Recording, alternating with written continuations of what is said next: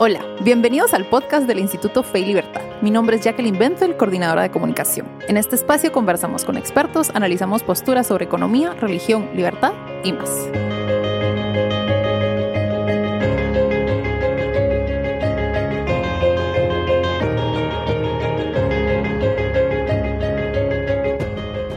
Welcome to the new episode of Fe Libertad podcast. My name is Jacqueline Benfield. I'm the communications coordinator here at Instituto Fe Libertad and your host for this episode. Today, uh, the conversation will be conducted in English. I am joined here by Bryan Caplan. Bryan Caplan is a professor of economics at George Mason University, a blogger for EconLog, and a New York Times bestselling author. He has published in the New York Times, the Washington Post, Wall Street Journal, Time, Newsweek, The Atlantic, American Economics Review, The Economic Journal, Journal of Law and Economics and Intelligence, and has appeared on ABC, BBC, Fox News, MSNBC, and C SPAN. He describes himself as an openly nerdy man who loves role playing, games, and graphic novels. He lives in Oakton, Virginia, with his wife and four kids. Bienvenidos a este nuevo episodio del podcast del Instituto Fe y Libertad. Eh, hoy vamos a, a, hablar con Brian Camplin, quien es profesor de economía en la Universidad de George Mason, bloguero para EconLog y eh, autor de varios libros del New York Times Bestselling List. Ha publicado en varias publicaciones como el New York Times, el Washington Post, Wall Street Journal, Time, Newsweek, entre otros. Y ha aparecido en ABC, BBC, Fox News, MSNBC y C-SPAN. Se describe a sí mismo como eh, un hombre nerdo que le fascinan los juegos y las eh, novelas gráficas. Vive en Oakton, Virginia, con su eh, esposa y sus cuatro hijos. Welcome to the podcast, Mr. Caplan. It's very nice to have you with us. Thank you for accepting our invitation. Great to be here. Thank you so much. Today, we're going to be talking about immigration, which, as many of our listeners know, is a very important topic in Latin America. Every day, more and more people leave their homes in search of a better future and they migrate, usually to the United States. To bring some context, in 2019, from January to October, more than 265,000 Guatemalans were apprehended by the US Border Patrol for trying to cross illegally into US territory. So, immigration is a very real concern for us. In that sense, you published in 2019 your book Open Borders The Science of Ethics and Immigration. What inspired you to write this book and to publish, publish it in such a different and interesting format? Right. Uh, so, I've been blogging about immigration for about 15 years. And I've been very pro immigration for a long time, but it's only when I started doing the blogging, I started reading more research on immigration, realizing that it wasn't just one issue out of many. Instead, I realized it's really the most important issue of our times. Uh, immigration restrictions are the most important regulations on in the world in terms of changing how much the world would be otherwise. Mm-hmm. And what I discovered is when economists have tried to estimate how much harm are these regulations doing, they come up with a number that is just astronomical. Yeah. Uh, so along the lines of if we could deregulate fully, liberalize immigration, let anyone let anyone take a job anywhere, this would roughly double the production of the world. Right. And once I started thinking about that, then I realized, wow, this is an incredible deregulatory opportunity that hardly anyone's talking about. And so I spent a lot of time just working out different arguments and, and just arguing with people, listening to different complaints, hearing why people don't like this idea, because of course most people do not. Mm-hmm. Right? I, I do not speak for America. Wish I did, but I don't. Right? And so I wanted to go and take a lot of this research and uh, put it all together. And the idea, well, I'd like to write in a way that would be read by just a lot more people, where I could give the give a lot of information in a short amount of time and uh, during these years, I discovered the format of the nonfiction graphic novel. Right, so you know how most movies are fiction, but some are documentaries. Similarly, most comic books are the Avengers or Spider-Man, but there's also nonfiction gra- graphic works that are out there. I noticed the very best ones are fantastic at teaching a lot of information in a short amount of time. Like you can just do so much more in this format than you could with a regular book. You can give, you can teach so much more in just in minutes.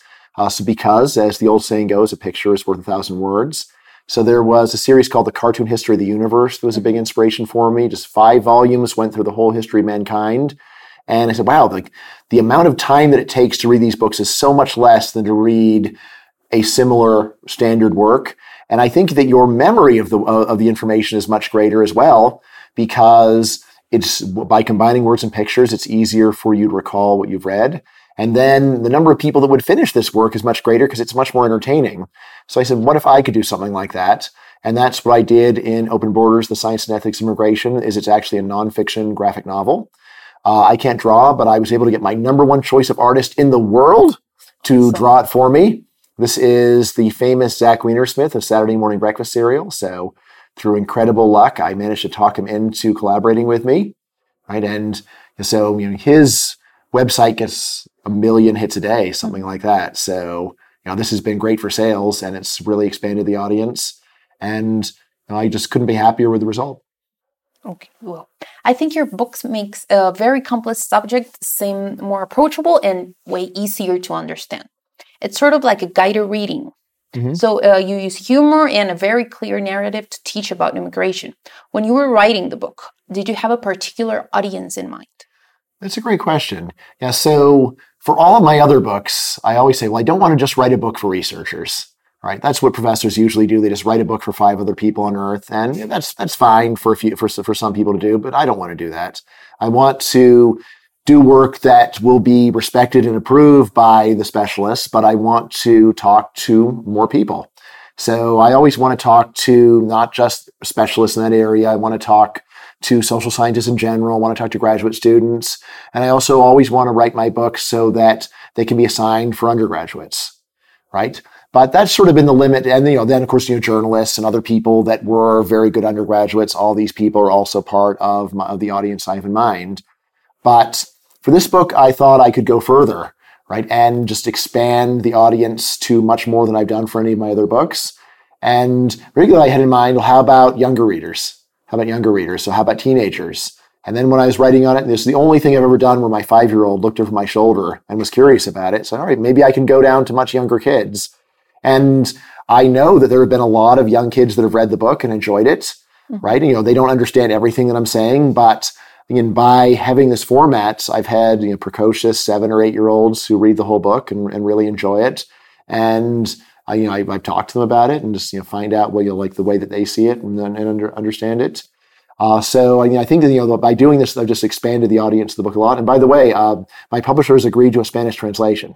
Awesome. So it was a lot of work, but but, but finally, it's okay. Yes, there will be a Spanish That's translation. Great. So I'm really looking forward to coming back to Guatemala when we got the Spanish translation here, and Please. you know, let's let's let's get it. I don't know what your bestseller list, but let's get it on the Guatemala bestseller list, whatever that is. Yeah. Okay, so um, in regards to the content, can you explain a little bit about the global apartheid that you mentioned? Yes. Uh, so right now on Earth, it is generally illegal for people to move from one country to another to live and work. There are exceptions, but the exceptions are actually quite narrow, quite rare. So, like if you want to get into the United States, you have a few routes. So, one of them is to have a very close relative in the United States, right? You can do that. Another one is to be very highly skilled, right? Uh, so, there's the H 1B visa. Another one is to be classified as an immigrant of extraordinary talent, like Albert Einstein or a professional baseball player. And then there's also a lottery right? Lottery, but mm-hmm. that's as hard to win as lotteries usually are, right? It's you're winning the lottery. All right, so that's very difficult. So, and other than that, there, there, there's very hard, and then there's a small number of refugees let in. But in terms of legal immigration to the U.S., it's actually extremely restricted.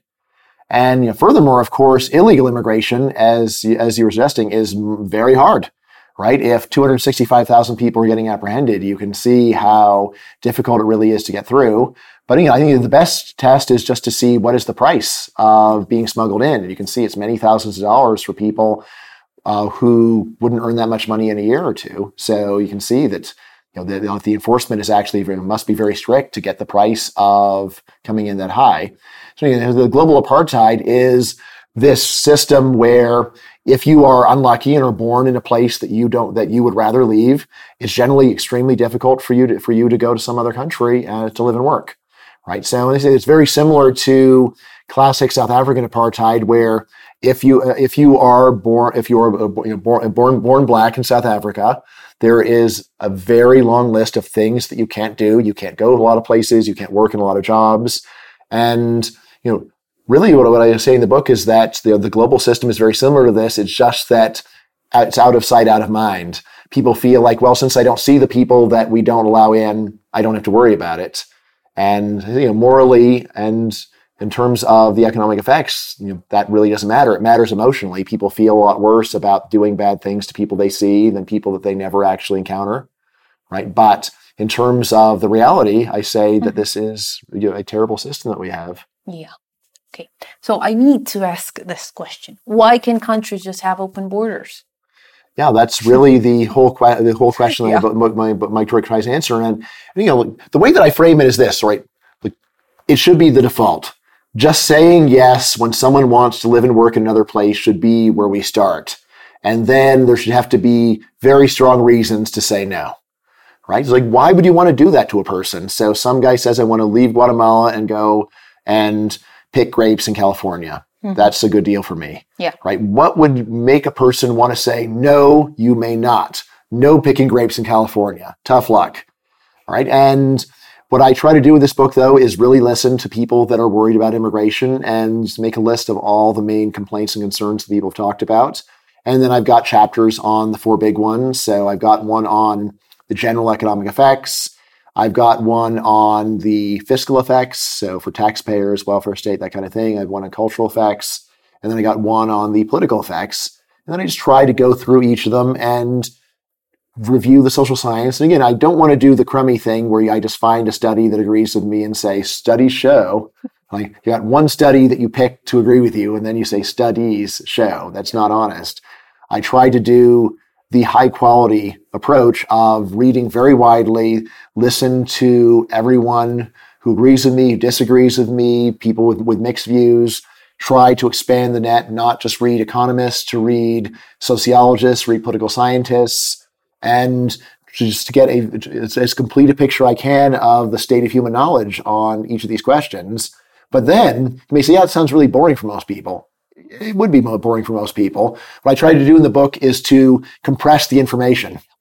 So take the information and bring it all together in one place and get to the point. And then I do have very extensive endnotes and references for people who want to read further, but after having done a very careful and I think a very fair reading of the research to then say, what is that people find? I think actually often when I was going over the book with my editor, they would say, like, well, why do you make this point? That hurts your case. And I say, yeah, well, because my conscience says that I should. So there's someone who made a good argument, which is one that I take seriously and they make some good points. And I'm not just going to pretend that they don't exist. I'm going to try to explain their view fairly and then give the best response that I can, but again, let the reader decide whether I did a good job. Excellent. Um, in that sense, how can nations and the people benefit from open borders? Right. So the heart of it is this. When people move from a low productivity country to high productivity country, this enriches mankind. Of course, it enriches the immigrant. So when you go from working on a farm in Guatemala to a farm in the US, you move because you're going to get more money. But that's not the only effect. The reason why that American job pays more is that that farmer from Guatemala will produce more food in the United States because of so many reasons, but ultimately there's you know, you know, better technology, better management, better transportation, better infrastructure. There's so many advantages that production has in richer countries compared to poor countries. And obviously the Guatemalan farmer is not just going to eat all that extra food that he grows, that gets sold and then gets enjoyed by the rest of the world, all people that consume food. And this is really the heart of the case for open borders economically is that mm-hmm. existing regulations trap human talent in places where it doesn't contribute nearly as much as it could to the world. Right. So of course it's good for the immigrant, but to realize it's not just good for the immigrant, it's also good for the customers of the immigrant. So I say that the fundamental principle of economics in general is this. The secret of mass consumption is mass production. To be rich, you must produce a lot of stuff. If you look around the world, you'll see that countries where people have a high standard of living are countries where they have high production. And you also look at throughout history, times where we have high consumption, we have high production. Times where we have low consumption, we have low production. This is all common sense, but it's something that people very rarely talk about. And especially in the context of immigration, people hardly ever talk about it. I want to really push on this and say that these regulations against migration are really the essence of economic illiteracy. They are, they are deliberately and willfully ignoring the whole reason why some places are rich and some are poor, which is that rich places welcome production. right? Um, so that is the heart of it. And then again, people say, well, but like how much of the gain goes to the people in the receiving countries? A lot of it because most of the economy is actually services, and services by definition have to be sold to people that are nearby, right? You can't take care of my kids in Virginia when you're living in Guatemala. Yeah. You have to be in Virginia near you know, near my kids if you want to, want to help me there, or you can't cook restaurant meals for Virginians in Virginia when you're here. It has to be done there. You know, like that's 80% of the modern economy is services. So you really are losing an enormous amount uh, by keeping people out. So open borders policy is actually the smart thing to do. Yeah. So yeah. So you know, it's the smart, prudent, and just thing to do, right? You know, a lot of the lessons of economics is that there's not a conflict between doing the right thing and doing the practical thing once you really understand the full effects. Okay. Um, you mentioned very early on in the book that most of the world is inhospitable for wealth creation. Mm-hmm. Why is that? Yeah, that's a great question. Well, the answer is there's so many problems. uh, so, you know, like some of them are simple geography, like landlocked countries seem to be a lot poorer because when you're landlocked, transportation costs are very high, both for importing and for exporting. So that's a problem. Also, just tropical climate seems to be a problem. So traditionally, tropical climate causes disease, and but it also seems that it's it's harder for people to work hard in a tropical climate. So that's another another possible problem. But then obviously when there's problems with government policy, so some countries have much better economic policies than other countries do. Uh, there's also, of course, problems with war and violence. So it's hard to be productive in places where they have chronic warfare and violence. Uh, so there's that. Uh, and you know, and then you know, like you know, there's also you know, there's cultural problems. Uh, there's differences in managerial quality. So there's been great research done on management quality around the world, and once again, what we see is that rich countries' firms are just better managed than poor countries' firms by very simple measures. Things like do you keep track of inventory? Do you pay for performance? Do you try to avoid nepotism? Right? These are seem like basic things. You think every business does them, but every business does not do them. And the good practices are more common in rich countries than in poor countries. Uh, but with a really neat exception was multinational corporations. So mm-hmm. multinational corporations transport these high these high uh, high quality management techniques to around the world, but it's a lot easier to uh, to move the people to yeah. the high quality areas than to move these techniques to poor countries because you know, the management is one problem out of a list. Um, so, I mean, ultimately, I would say that economic policy is probably the single biggest problem, right? And, you know, I think a lot of it is economic policy towards multinationals, especially for poor countries. Whether you look at multinationals as exploiters, as a lot of third world countries have, or whether you look at them as not just a great source of additional productivity, but also as a chance to learn, yeah. right? Chance to copy and say, well, this is how things are done in countries that are working well. How can we emulate them? Great. And on a closing note, would you say there is a link between poverty and immigration? Well, there's a bunch of different links. So, of course, one of them is that people in poor countries are more likely to want to, want to immigrate. So that's the really big one. So, of course, um, you know, if you're very comfortable in your home country, then you're probably not going to want to move, right? Um, it's a lot more motivating for uh, you're a lot more motivated to move if your life is hard and you see there's another place where things are better. Uh, you're more likely to willing to give up uh, and to sacrifice in order to get a better life, not just for yourself, but for your kids, for your family. So that is uh, the really big link is just that poor, you know, is that poor, you know, more people want to leave poor countries. Now, this doesn't mean that they can. The way immigration laws actually work, it's easier to move between rich countries than from a poor country to a rich country. But in terms of the motive, poverty is a very powerful motive for, for, for migration. People often denigrate them as you know, mere economic migrants. It's like, well, what's wrong with that? Like, like, well, like, so yeah, they're moving to get a better job and get a better life. How terrible! Like, you know, like, like, again, the mentality to me is just, it was just so odd. It's like, well, what would you do? There, there, there was a show in the U.S. Uh, by documentary, documentarian Morgan Spurlock, mm-hmm. where you know, there was one episode where he put a guy who was a volunteer border guard and have him and had him spend a week with a, with a poor family in Mexico And when he came back, he didn't have his mind fully changed, but he did say, okay, I understand why, why they want to leave.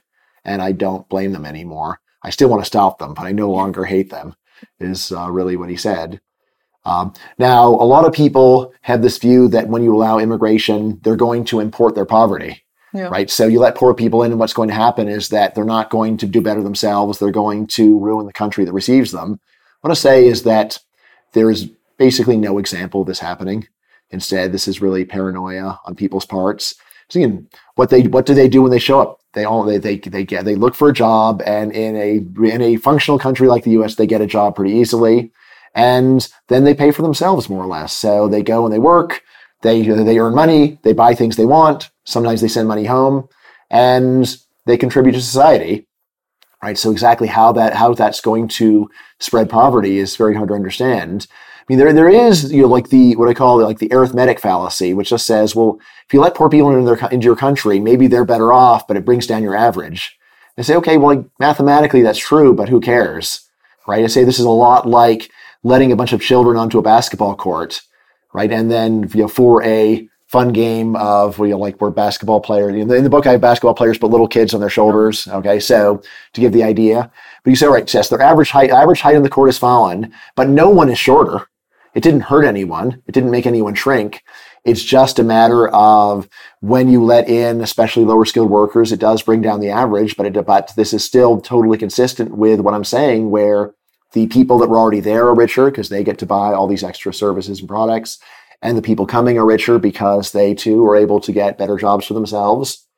Uh, so that's the really, that's the connection that people would, uh, I think, are likely to misunderstand right? You know, and what I say in the book is that, you know, the big advantage of immigration laws is that they hide even more poverty than they cause. All right. So if you don't want right now in America, if you don't want to see Haitian poverty, just don't go to Haiti. Yeah. Right. But passing an immigra- immigration laws does not help Haitians. It doesn't save them from anything. It, it makes life much harder for them. Really. So people often think of themselves, "Oh, I'm such a great person. I don't want to see poverty." And it's like, well, listen to exactly what you said. Is it that you don't want the poverty to exist or you don't want to see it? Right? if you don't, you know, so a real humanitarian wants to wants to solve the problem. Yeah. But the fake humanitarian just doesn't want to have to look at it. And yeah, I do encourage people to rethink rethink this. Right. And I say, you know, really the countries that actually do the most for immigrants are the Gulf monarchies. Why? Because they let so many in.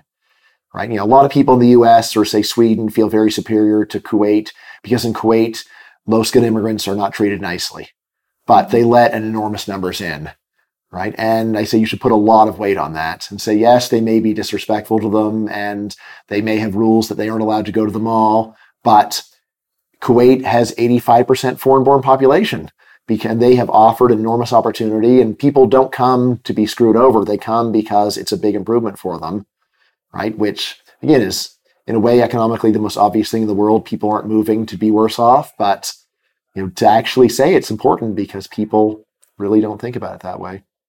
Well, thank you very much for joining us in this episode. And for all of our listeners, you can find Mr. Caplan's book on Amazon to learn more about this very interesting subject. We will certainly be awaiting the Spanish translation. Excelente.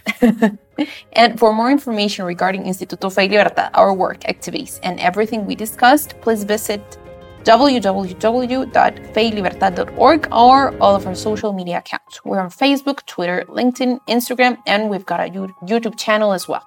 Thank you for joining us, everyone. Thank you.